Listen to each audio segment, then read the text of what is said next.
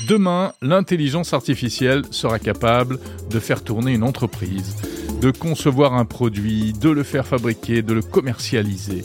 En tout cas, c'est le pari de Google DeepMind, la filiale de Google spécialisée dans l'IA. Et à ce sujet, je voudrais vous faire écouter un extrait de conversation, un extrait d'interview, un échange entre deux personnalités. D'un côté, Mustapha Suleiman, cofondateur de Google DeepMind, cette filiale de Google spécialisée dans, l'intelligence artificielle, et d'autre part, Yuval Noah Harari, historien, philosophe, auteur de euh, la série d'ouvrages euh, Sapiens.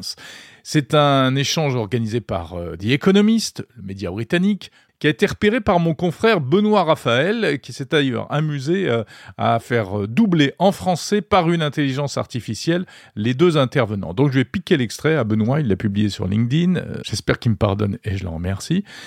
Vous allez donc entendre ces deux personnes en français, mais pas avec leur vraie voix. Ce qui est intéressant, c'est ce qu'ils disent.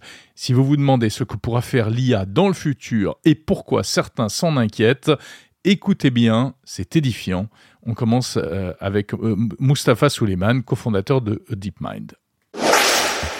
Depuis un an environ, avec la montée en puissance de ChatGPT et d'autres modèles d'IA, il est assez incroyable de voir à quel point ces nouveaux modèles linguistiques sont plausibles, précis et d'une grande finesse. Au cours des cinq prochaines années, les entreprises de modèles d'avant-garde, celles qui forment les plus grands modèles d'IA, formeront des modèles mille fois plus grands que ce que l'on voit aujourd'hui dans le GPT-4. Et nous prévoyons que les nouvelles capacités qui apparaîtront cette fois-ci au cours des cinq prochaines années seront la possibilité de planifier sur plusieurs horizons temporels. Au lieu de générer un nouveau texte en une seule fois, le modèle sera capable de générer une séquence d'actions dans le temps. La vraie question est de savoir comment mesurer ce qu'ils peuvent faire. J'ai donc proposé un test qui consiste à investir 100 000 dollars. Pendant trois mois, ils essaient de créer un nouveau produit, d'étudier le marché, de voir ce que les consommateurs pourraient aimer, de générer de nouvelles images, des plans de fabrication du produit, de contacter un fabricant, de faire fabriquer le produit, de négocier le prix, de l'expédier et enfin de percevoir les revenus.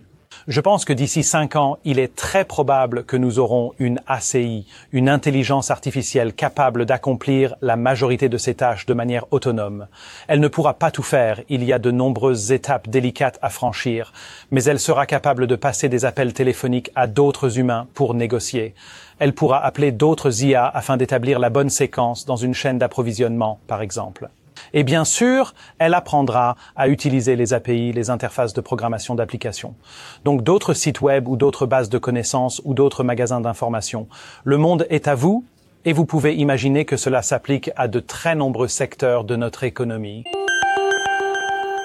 Mustapha Suleiman interrogé par The Economist. Et écoutez maintenant eh bien, euh, la, réponse enfin, euh, de l'avatar en français euh, de l'historien Yuval Noah Harari. Je ne viens pas du secteur. Je ne peux donc pas me prononcer sur la probabilité que cela se produise. Mais en tant qu'historien, j'estime que ce que nous venons d'entendre marque la fin de l'histoire de l'humanité. Pas la fin de l'histoire, mais la fin de l'histoire dominée par l'homme. L'histoire se poursuivra avec quelqu'un d'autre aux commandes, car ce que nous venons d'entendre, c'est essentiellement Mustapha qui nous dit que dans cinq ans, il y aura une technologie capable de prendre des décisions de manière indépendante et de créer de nouvelles idées de manière indépendante.